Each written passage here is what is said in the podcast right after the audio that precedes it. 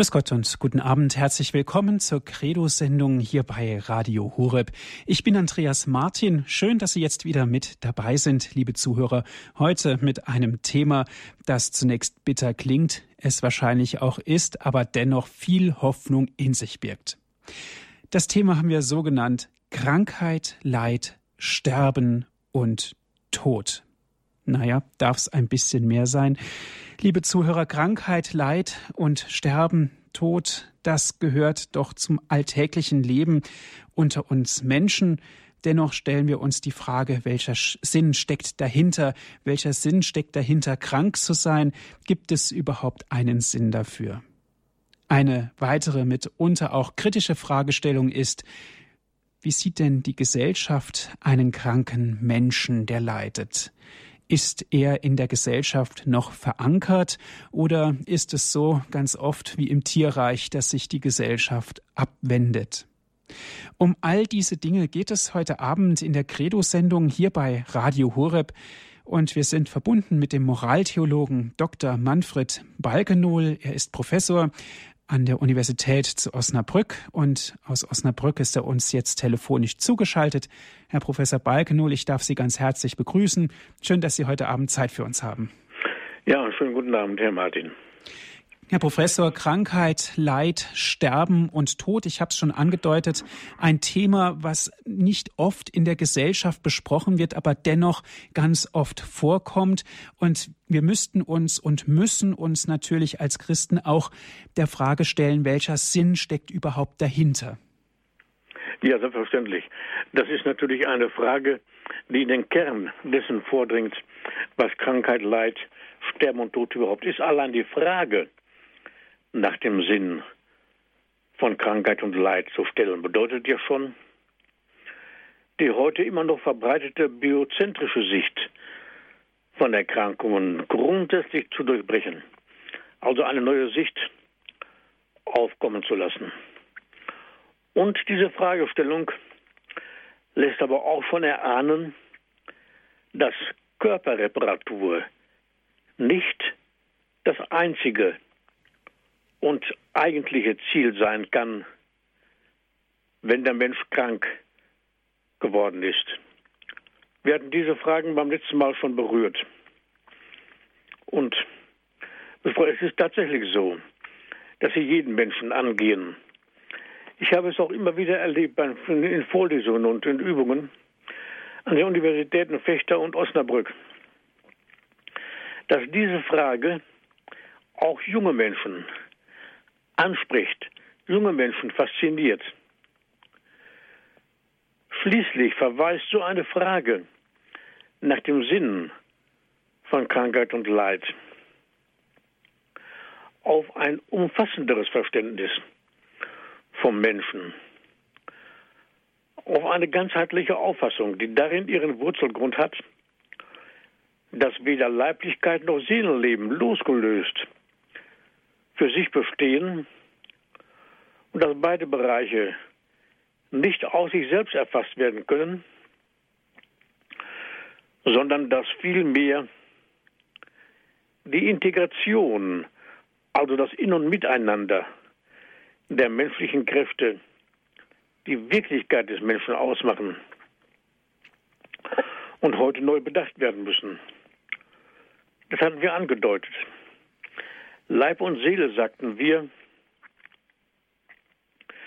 bilden eine innige Einheit. Zeitleben sind sie aufs engste miteinander verbunden.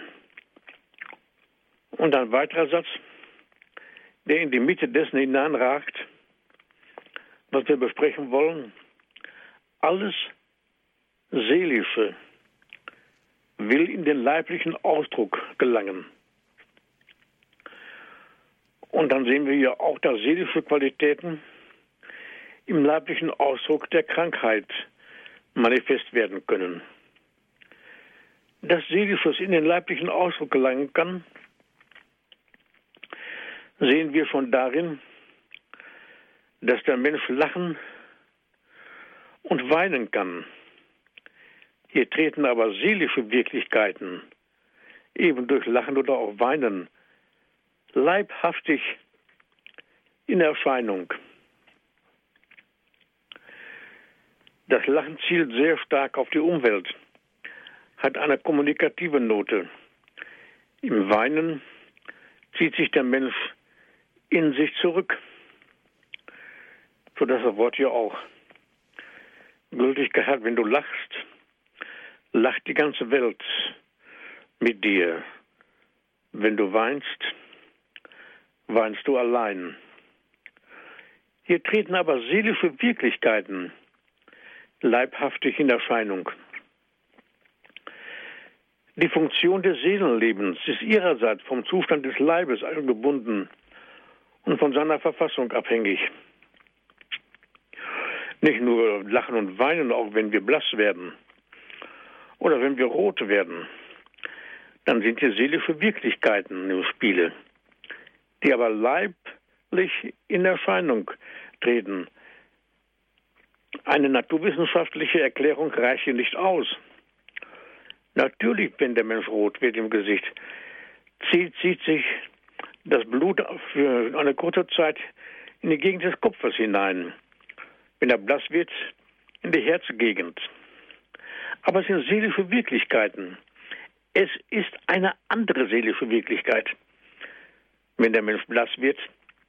Und eine andere seelische Wirklichkeit, wenn er rot wird.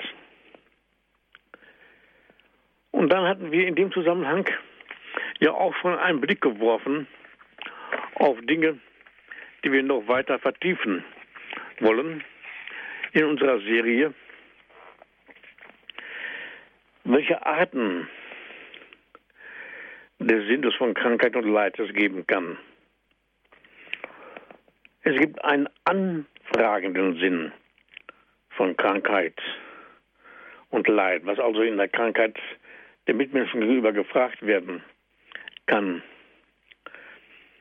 Einen kommunikationsstiftenden Sinn der Krankheit, einen solidaritätsstiftenden Sinn von Krankheit.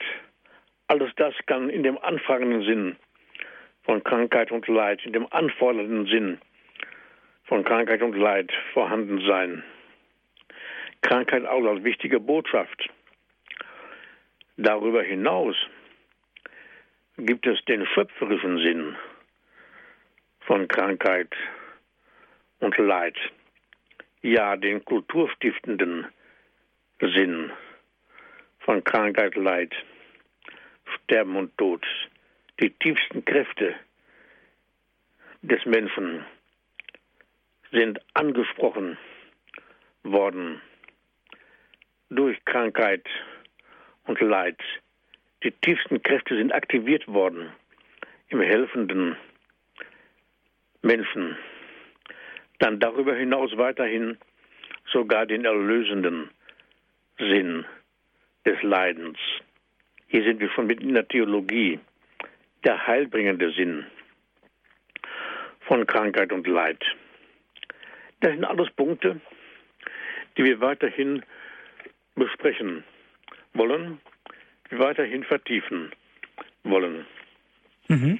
Herr Professor Balkenohl, Sie haben gesagt, um jetzt noch mal ein kleines Stückchen zurückzugreifen, der Mensch besteht natürlich aus Leib, aus Fleisch und Blut also, aber natürlich auch aus der Seele. Das heißt im Klartext, wenn der Mensch leidet, leidet auch die Seele, beziehungsweise wenn die Seele leidet, leidet auch der Körper? Das kann man wohl so sagen. In unterschiedlichem Maße, bei unterschiedlichen Erkrankungen, selbstverständlich. Aber grundsätzlich ist das, was Sie sagen, richtig. Und wie geht es dann weiter in dieser ganzen Thematik? Wie steht zum Beispiel die Gesellschaft zum leidenden Menschen? Ja, da gibt es ja auf der einen Seite Verantwortung, es gibt Mitleid, aber auch Blickabwendung, Abkehr und Flucht vor dem leidenden Menschen. Zwischen diesen Haltungen, gleichsam in einem Mittelfeld, gibt es viel Unentschlossenheit, pendelnde Haltungen, je nach Stimmungslage oder Art des Leidens. Viele Formen von Krankheit und Leid, auch jene im hohen Alter, möchte man häufig aus dem Sichtfeld verbannen und delegiert die Pflege und Sorge lieber an andere, als sich selbst der mitmenschlichen Verantwortung und Pflicht zu stellen. Insgesamt ist die Grundhaltung aber insofern positiv, als man den legitimen und menschlichen Anspruch des Kranken und Leidenden aus Sorge und Pflege anerkennt.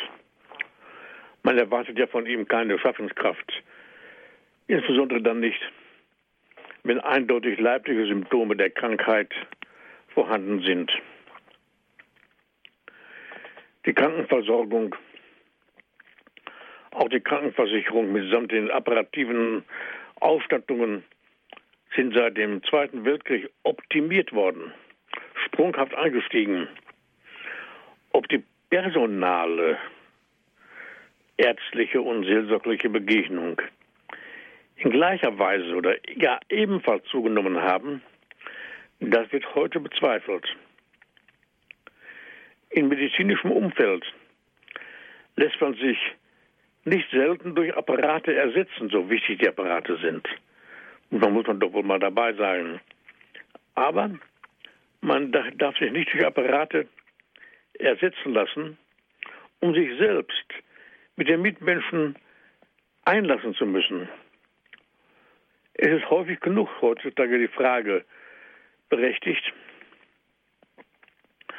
ob Pflegepersonal, Ärzte, ob Seelsorge fähig und bereit sind, sich dem leidenden Menschen in echter menschlicher Begegnung so zu widmen, dass das Vertrauen wachsen kann.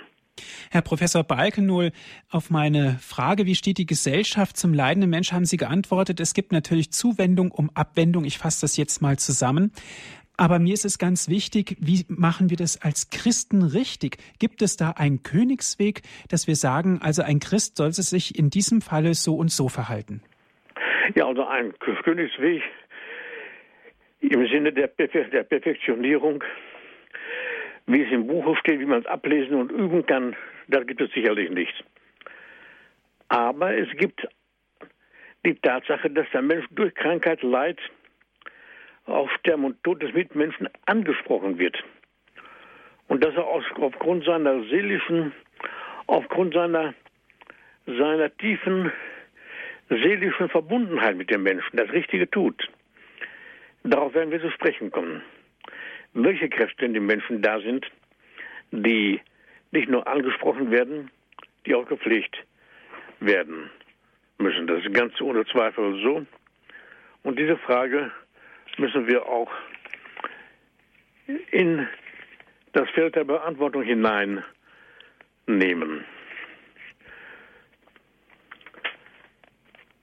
Dann haben wir einen weiteren Punkt. Welche Erwartungen und Forderungen gibt es denn im Krankheitsprozess? Das wäre so eine Weiterführung der Frage. Nämlich, dass sich der Mitmensch, auch der Helfende, geradezu gerade der Helfende, den Erwartungen und und Forderungen im Krankheitsprozess stellen muss.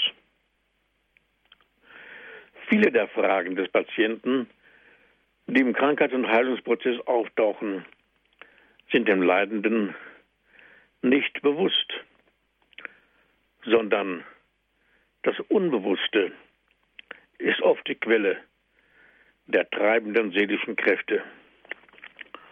Und daher müssen wir die Frage stellen, die Frage mit einbeziehen, wie sich denn das Unbewusste im Leben des Menschen äußert, wie sich die unbewussten Fragen des Menschen äußern. Sie äußern sich in erster Linie im Traum, dann aber auch in der Mimik, in der Pantomimik, im Gestus und im Verhalten. weiterhin in der Stimme und in der Sprache, aber auch im Antlitz und in der Hand. Das unbewusste, indirekte Fragen äußert sich heute ebenfalls im Auffälligwerden und im Schwierigsein. Im Bildungsbereich vor allem, im Leistungsschwund, auch im Leistungsausfall, auch in Fehlleistungen und, in Unfällen. Besonders häufig, und da sind wir wieder bei unserem Thema mittendrin, besonders häufig und auffällig äußert, äußert sich heute das indirekte Fragen in vielen Formen der Erkrankungen. Diese indirekten Fragen, die zu tun haben mit dem Sinn der Krankheit, steigen sozusagen aus dem Unbewussten auf, nehmen Gestalt an, haben unbewusste Symbolgehalte und Ziele, weil wir heute in einer Kultur des Bewusstseins und der Triebdynamik leben und weil die eigentliche Mitte der Person, von der wir früher schon gesprochen hatten, weitestgehend verkümmert ist und weil diese Mitte weit weniger der wissenschaftlichen Erforschung zugänglich gemacht werden kann und gemacht wird als der Geistbereich und der Triebbereich. Darum fragt der Mensch indirekt eben aus dieser Mitte heraus, aus dieser Mitte der Person heraus. Diese Mitte des heute lebenden Menschen ist sinnsuchend und verkümmert zugleich. Verkümmert vor allem darum, weil die Kommunikationsfähigkeit und Relationsfähigkeit deutlich abgenommen haben. Die menschlichen Begegnungen und Beziehungen sind verkümmert. Die Vernachlässigung und Verkümmerung der Personenmitte wird dann aus der Tiefe des Menschen, aus dem Unbewussten, sagte ich, und zwar durch Signale verdeutlicht.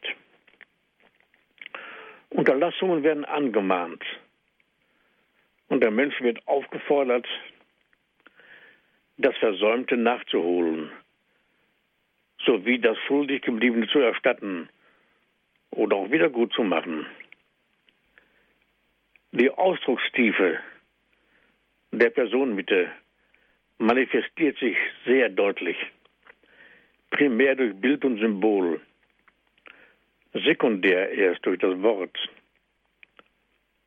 In diesem Sinne sind die genannten Ausdrucksformen auch der Krankheit symbolhaltiges Agieren und Reagieren, womit die Frage auftaucht, was ist denn unter Symbol gemeint?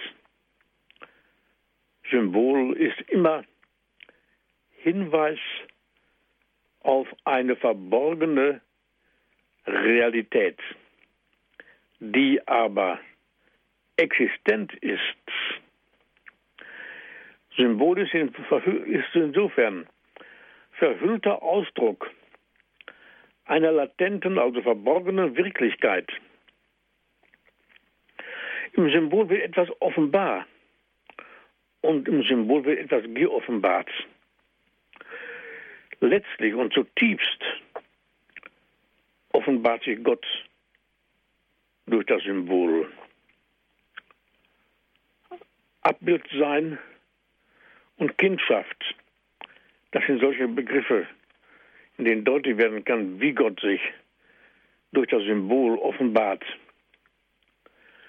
Abbild sein, dass der Mensch Abbild Gottes ist, sind sowohl Grunddaten in der Relation Gott-Mensch als auch in der Beziehung Eltern-Kind, wenn wir an die Kindschaft denken und daran denken, dass der Mensch nicht nur Abbild Gottes ist, auch Kind Gottes ist, Gottes Kindschaft und Gott Ebenbildlichkeit.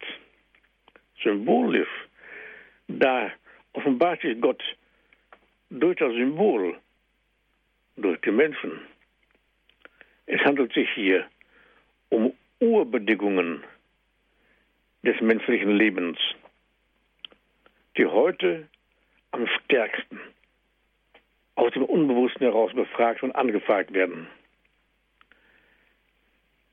Die mitmenschlichen Relationen, also die Begegnungen und Beziehungen, von denen wir eben sprachen, sind lebensnotwendig für das Gelingen des menschlichen Wert- und Reifungsprozesses.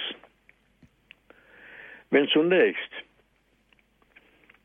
auffällig werden, auch Schwierigkeiten in Erscheinung treten, so signalisieren sie die urständigen Beziehungen des Menschen untereinander, auch der Eltern untereinander, aber auch die Beziehungen der Eltern zu den Geschwistern. Das sind Dinge, die wir mitsehen müssen. Und in dem Zusammenhang, nämlich die Frage, was Symbol ist und wie bestimmte Symbole sich zeigen, kann Krankheit auch als Symbol für eine verborgene Wirklichkeit gesehen werden. Liebe Zuhörer, Sie hören die Sendung Credo hier bei Radio Horeb. Krankheit, Leid, Sterben und Tod, das ist heute unser Thema. Wir haben gerade mit Herrn Professor Balkenull gesprochen. Wir sind der Frage nachgegangen, welchen Sinn hat überhaupt die Krankheit? Körperreparatur ist eigentlich mehr als ein Gesundmachen. Welche seelische Wirklichkeiten treten durch den Leib zur Geltung? Das war unser Thema bis jetzt hier bei Radio Horeb. Liebe Zuhörer, wenn Sie Fragen haben, jetzt ist die Möglichkeit dazu. Gerne dürfen Sie sich auch jetzt schon mit in die Sendung einbringen, mitsprechen. Die Krankheit hat vielleicht auch ein Zeichen, ein Zeichen, das sie uns verändert, ein Zeichen vielleicht auch von Gott, wie es Professor Balkenoll angedeutet hat, dass sich damit was ganz Besonderes ausdrücken möchte. Wir sind gespannt, wie es gleich weitergeht und wir freuen uns auf Ihre Anrufe.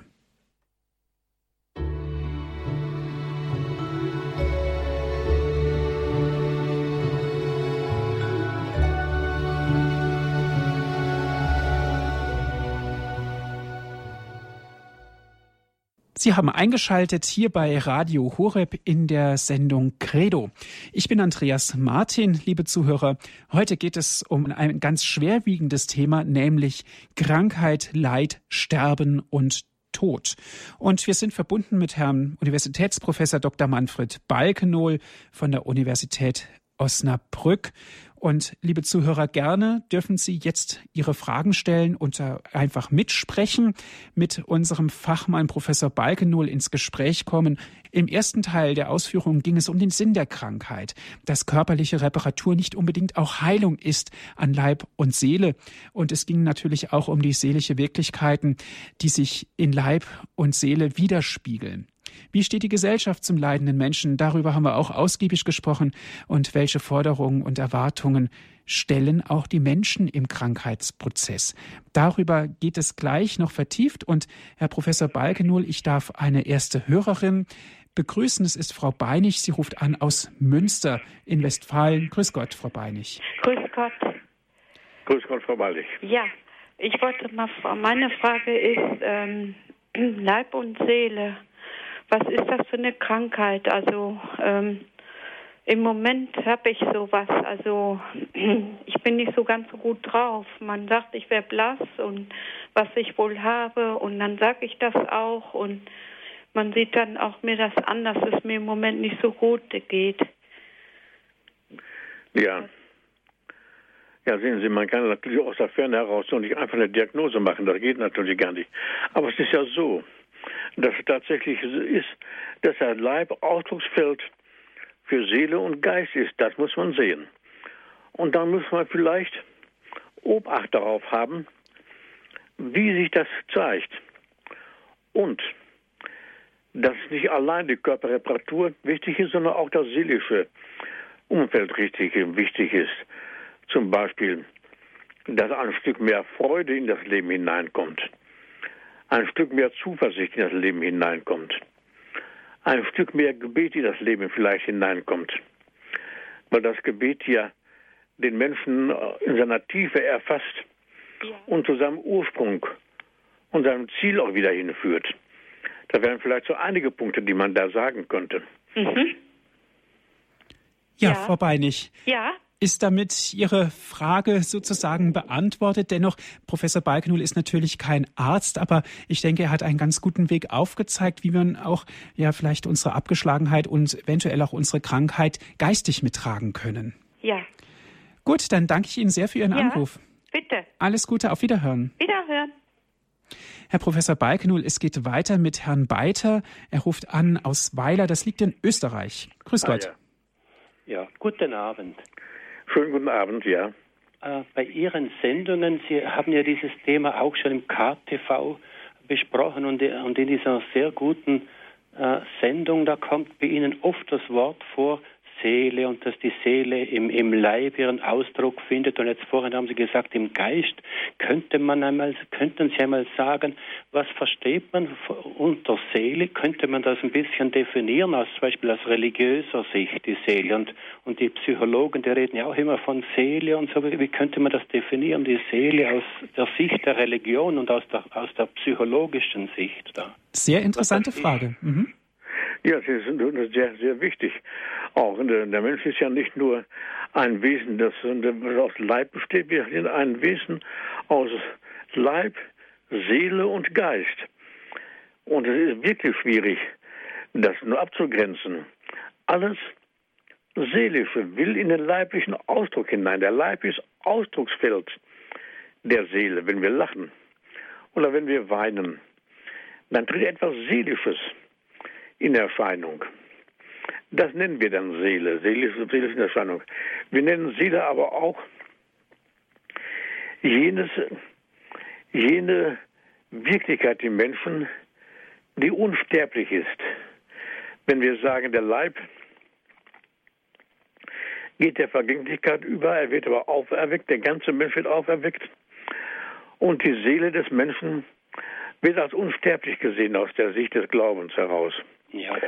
Der Geist, der Geist wiederum ist etwas, was den Menschen erhebt aus dem Feld des leiblichen Lebens. Dass der Mensch fähig wird, Dinge zu beobachten und den Sinn zu erfassen, zu erfassen, zu versuchen zu erfassen. Das ist seelisch und geistiges Leben zugleich. Ich versuche das mal so an Beispielen klarzumachen. Der Aufblick zu den Gestirnen, das ist ja nur dem Menschen möglich. Das Tier kann das in der Weise nicht. Und dann sogar die Gestirne berechnet und sie sogar deutet, der erste Ursprung aller Religion, und berechnet der erste Ursprung der Mathematik. Sehen Sie, da haben wir Geistiges und Seelisches, was im Menschen einfach drin ist und was der Mensch betätigt, was sich im Menschen betätigt. Der Aufblick zu den Gestirnen ist eine menschliche Qualität, eine urmenschliche Qualität, mit dem Ziel, die Gestirne zu berechnen und die Gestirne zu deuten. Die Deutung kommt ja im Alten Testament sehr deutlich zutage, dass der Mensch sieht, dass die Gestirne selbst keine Gottheiten sind, sondern von Gott geschaffen sind. Das ist natürlich ein Stück Deutung, durch die Offenbarung natürlich inspiriert. Selbstverständlich. Mhm. Ja. In diese Richtung hinein zielen ja auch die Fragen die wir dann auch in diese Richtung bis in die Ethik hinein weiter verfolgen können. Mhm. Ja, danke schön. Ja. Herr Beiter, ist damit Ihre Frage beantwortet? Ja, darum sagt man, glaube ich, auch zur Seele Geistseele, weil es irgendwie das so verbunden ist, oder? Ja. Geistseele, ja. Ja, vielen Dank und Gerne. einen guten Abend. Dankeschön, Ihnen auch. Auf Wiederhören. Wiederhören. Und liebe Zuhörer, gerne dürfen Sie weiter anrufen, Ihre Fragen stellen an Herrn Professor Dr. Manfred Balkenohl. Herr Professor Balkenohl, wir haben uns darüber unterhalten, wie die Gesellschaft zum leidenden Menschen steht. Aber eine Frage, die mich ganz brennend interessiert, wenn wir mal den Spieß herumdrehen, wie man so schön sagt, und wir uns mal in die Lage des leidenden Menschen hineinversetzen, dürfen wir überhaupt Forderungen an die Gesellschaft stellen? Ja, sagen wir mal so. Wir können ja die Frage stellen, was der Mensch oder gar der kranke Mensch von seinen Mitmenschen erwartet.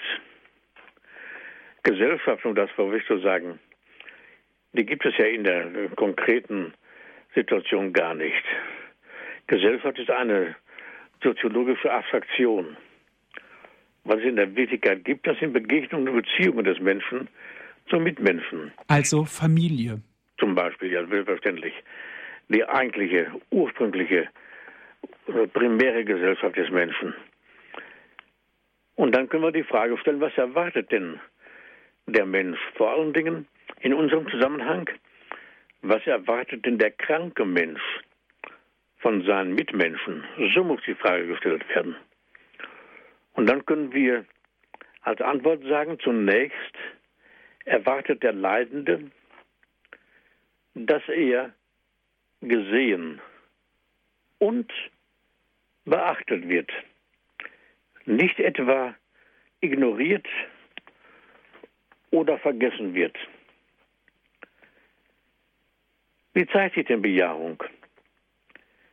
Die einfachste Form der Bejahung liegt darin, einen Menschen anzuschauen. Das Schauen ist ein psychischer und ethischer Vorgang und grundsätzlich abgehoben von der gespannten Beobachtung.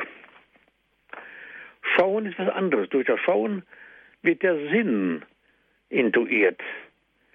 Die gespannte Beobachtung kann zur Berechnung führen.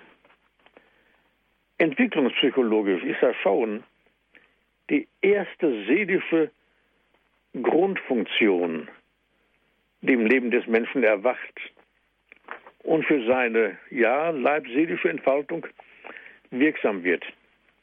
So wie menschheitsgeschichtlich mit der Schaufähigkeit das urtümliche Erwachen der Seele sich ereignet.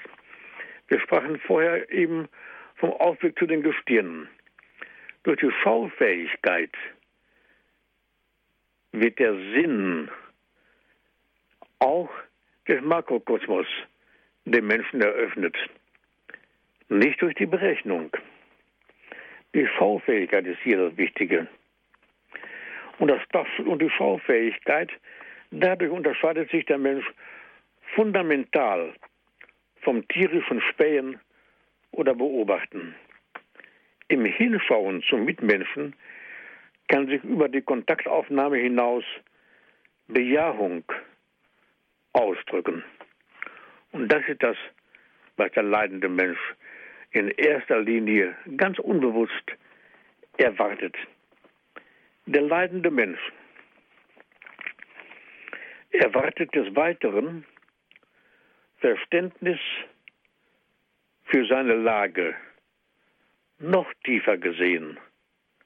Ein liebendes Wissen um seine Situation, um Ursprung und Sinn seines Krankseins oder Leidens. Der Mensch im Krankheitsprozess hat ein besonders, besonders hohes Bedürfnis nach Anerkennung der Person, ein besonders hohes Bedürfnis nach Sicherstellung der Person. Ja, aufgrund der krankhaften Beeinträchtigung eine besondere Sehnsucht nach Wertschätzung und geliebt werden. Die häufig zu hörende Klage, mich kann niemand verstehen, beinhaltet eigentlich die Aussage, es ist niemand da, der sich in meiner schmerzhaften und elenden Situation ausreichend liebt.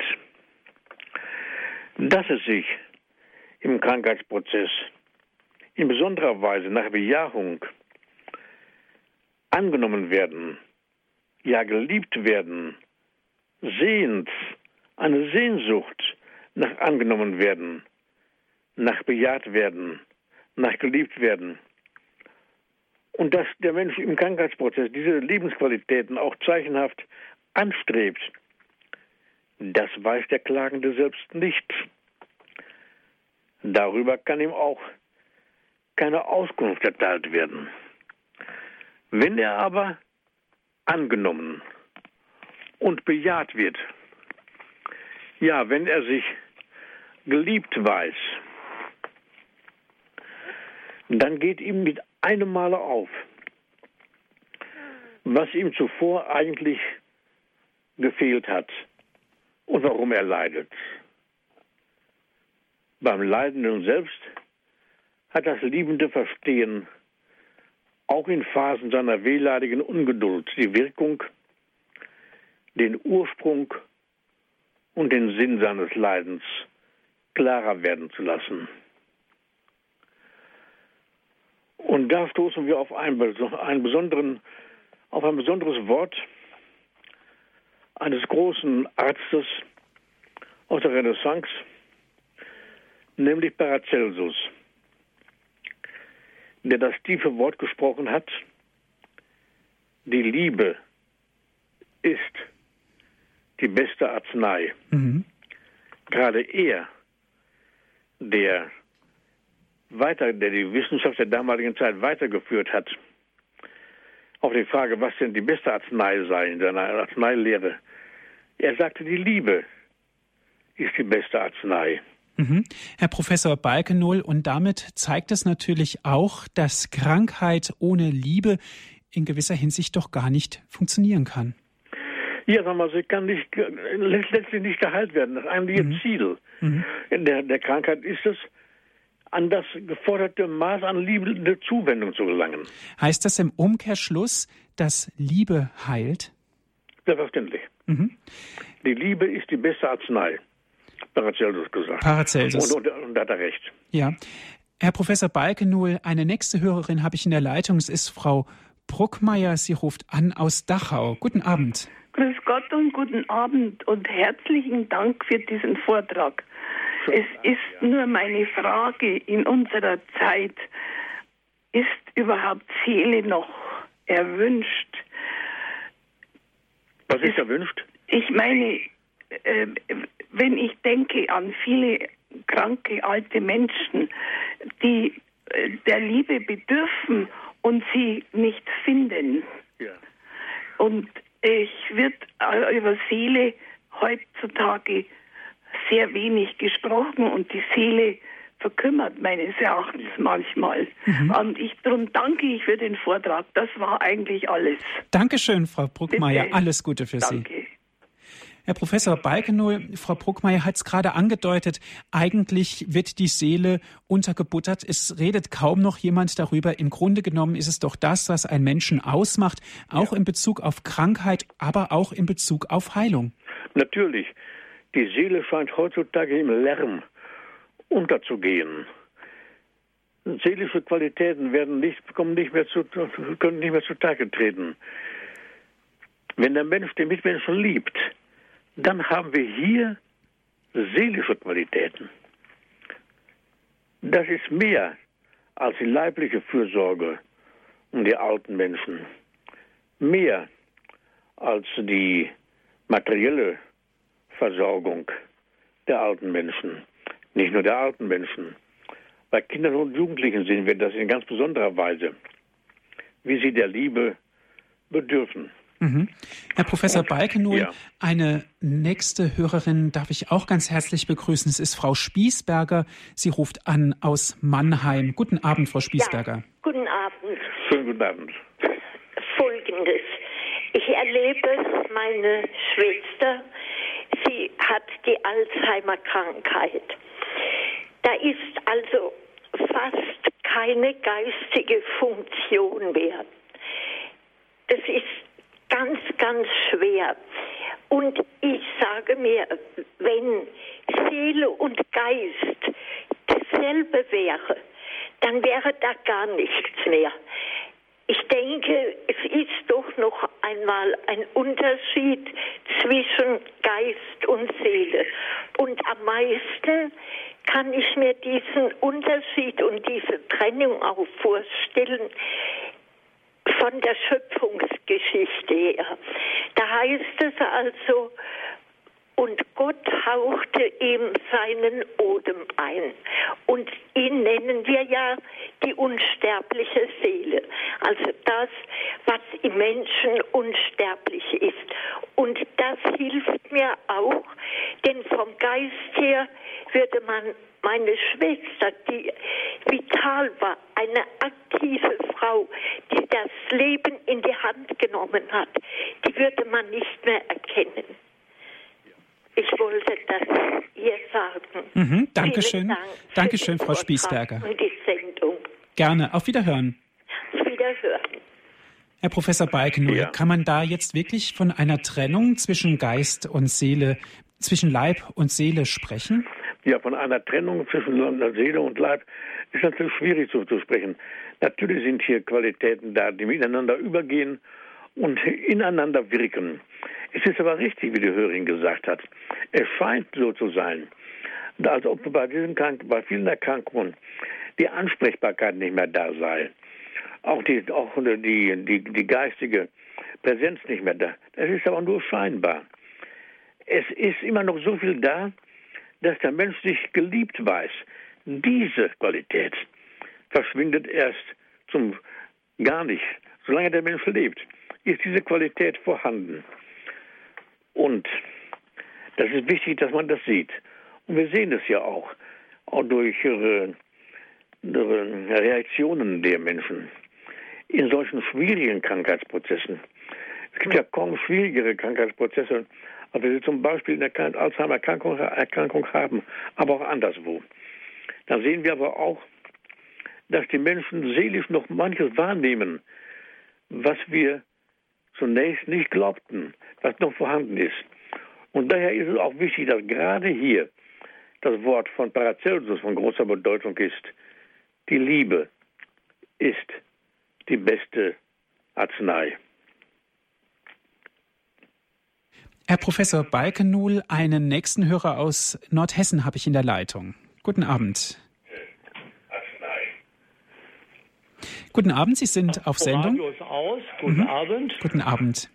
Ja, mir geht es also um Folgendes. Ich habe lange Zeit gelernt über das Leid als lebenslänglich behindert und habe festgestellt, Gott möchte mit dem Leid uns in eine gewisse Richtung bringen. Er möchte uns in die Christus-Nachfolge bringen, und zwar die Nachfolge des leidenden Christus, des Christus, der ja alles Leid auf sich genommen hat während seines Lebens schon und nachher natürlich in der Passion. Und einen Teil dieser Passion, sollen wir als Behinderte, als lebenslänglich Behinderte in besonderer Weise ertragen lernen, auch dann, wenn man das nicht glaubt, zum Beispiel meine, bei meinem Sehrest, das glaubt man gar nicht, ja, warum soll der schlecht sehen, der kann doch noch so jenes. Das heißt, die Unglaubwürdigkeit der Behinderung nach außen, weil man das halt nicht so sieht, oder die anderen Unverständnisse sollen wir lernen auszuhalten. Das ist ein furchtbar langer Prozess, bis man das kann. Also das ist etwas, was ich immer wieder innerlich beauftragen werde zu sagen für die vielen Leiden, gerade auch sehgeschenkten Leiden, die da mithören. Wir haben eine Aufgabe in der Christus-Nachfolge.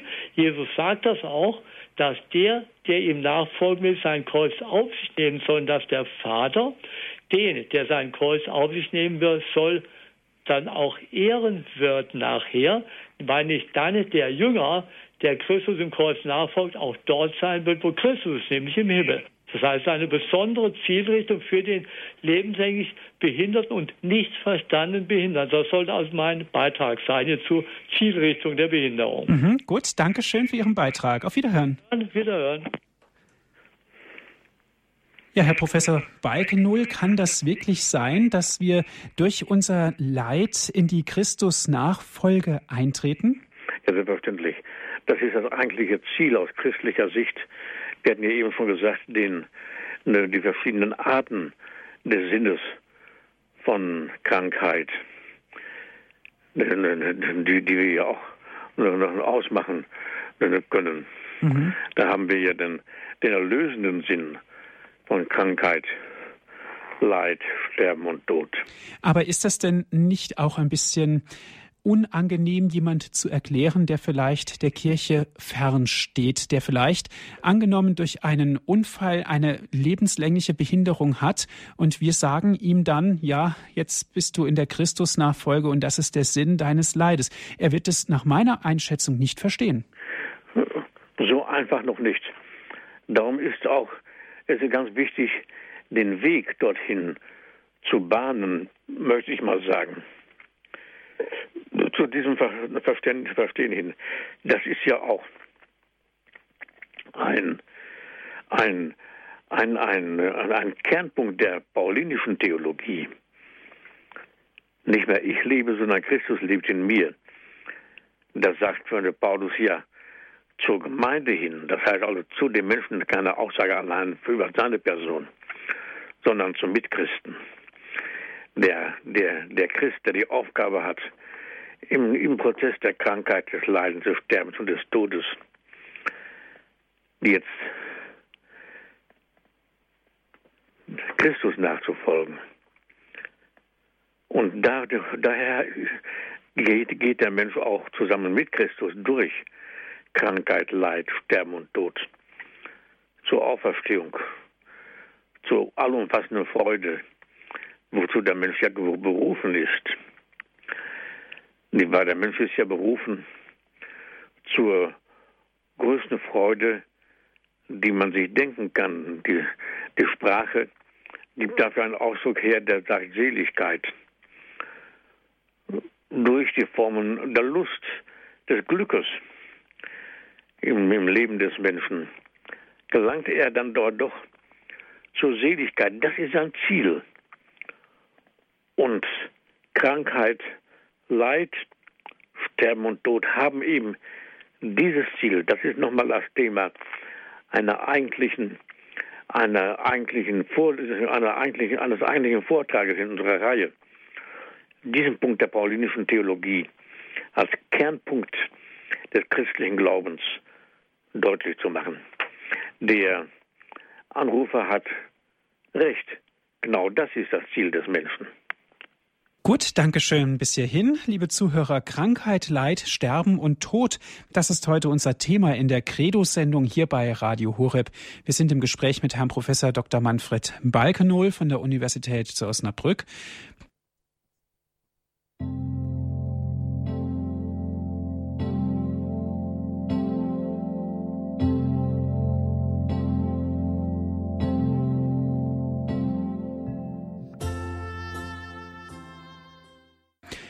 Sie hören Radio Horeb mit der Sendung Credo. Krankheit, Leid, Sterben und Tod. Über diese Thematik sprechen wir jetzt mit Herrn Professor Dr. Manfred Balkenohl von der Universität Osnabrück. Herr Professor Balkenohl, die Sendezeit neigt sich nun langsam dem Ende zu, aber dennoch müssten wir und fassen wir doch noch einmal zusammen, welchen Sinn steht hinter dem Leiden? Vor allen Dingen, welchen Sinn sieht auch die Gesellschaft im Leid im Hinblick auf Gott? Das heißt, wo begegnet uns Gott ganz konkret im Leid? Ja, ich möchte jetzt nochmal anknüpfen an das tiefe Wort von Paracelsus, der ja sagte, die Liebe ist die beste Arznei. Wenn es tatsächlich so ist, dass die Beziehung des Menschen zu sich, zu den Mitmenschen und zu Gott ja im Grunde eine Beziehung ist, die mit den Liebeskräften zu tun hat. Das Hauptgebot des Menschen, das Hauptgebot ist ja das Liebesgebot. Du sollst den Herrn, dein Gott, lieben. Aus deinem ganzen Herzen, mit deiner ganzen Seele und aus allen deinen Kräften. Und das zweite ist dem gleich. Du sollst deinen Nächsten lieben wie dich selbst. Also, Selbstliebe Nächstenliebe und Gottesliebe. Das sind die Qualitäten, die, die, so muss sich der Mensch entfalten. Das ist die Haupttugend, die tiefste Tugend, zusammen mit Glauben und Hoffen, dass der Mensch so zu Gott kommt. Aus Liebe ist der Mensch erschaffen worden von Gott. Und wenn Paracelsus sagt, die Liebe ist die beste Arznei, hat er recht. Was ist Liebe? Vielleicht können wir hier ein ganz klein wenig noch weiter gucken. Wir haben ja noch eine Minute Zeit oder zwei vielleicht. Wir werden das Thema natürlich fortsetzen müssen, vertiefen müssen, ganz ohne Zweifel. Man kann die Liebe, das Wort, kaum definieren. Alle Definitionen sind im Grunde Tautologien. Aber wir wissen, sie ist die eigentliche Grundkraft im Menschen. Und sie ist die eigentliche Brücke der Kommunikation. Wenn menschliche Begegnungen und Beziehungen von Liebe getragen sind, dann ist der Mensch zufrieden und glücklich. Wenn umgekehrt das Beziehungsgefüge lieblos verhärtet oder wenn gar Hass und Gehässigkeiten aufkommen, dann geht der Mensch in seinem Wert- und Reifungsprozess zurück, er retardiert. Und der Sinn des Lebens wird verloren gehen. Und, was wir in unserem Zusammenhang sagen müssen, Anfälligkeiten für Erkrankungen werden nach aller Erfahrung des Lebens zunehmen. Und diesen Gesichtspunkt müssen wir beim nächsten Mal aufgreifen und unsere Gedanken weiterführen, damit wir dieses Thema Krankheit, Leid, Sterben und Tod so, so, so umfassend und so tief wie möglich behandeln können. Damit möchte ich schließen. Ich bedanke mich, liebe Zuhörerinnen und Zuhörer von Radio Horeb. Auf Wiederhören.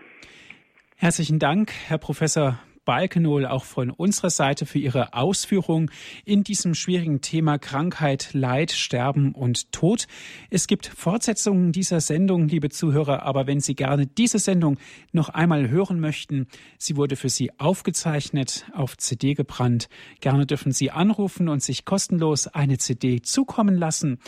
Ein Anruf bei unserem CD-Dienst genügt. Rufen Sie an unter 08323 9675 120.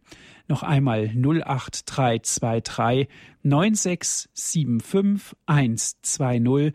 Wenn Sie von außerhalb Deutschlands anrufen 0049 8323 9675 120 auf unserer Internetseite gibt es auch die Sendung zum Herunterladen auf den Computer. www.hore.org ist unsere Internetadresse. Dort gibt es den sogenannten Download- und Podcast-Service. Dort können Sie sich die Sendung kostenlos auf den Computer runterladen.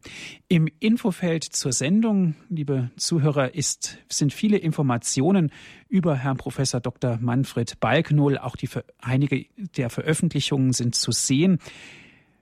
Auch auf unserer Internetseite www.hure.org. Ich darf mich bei Ihnen bedanken, dass Sie dabei waren hier in der Credo-Sendung bei Radio Horeb.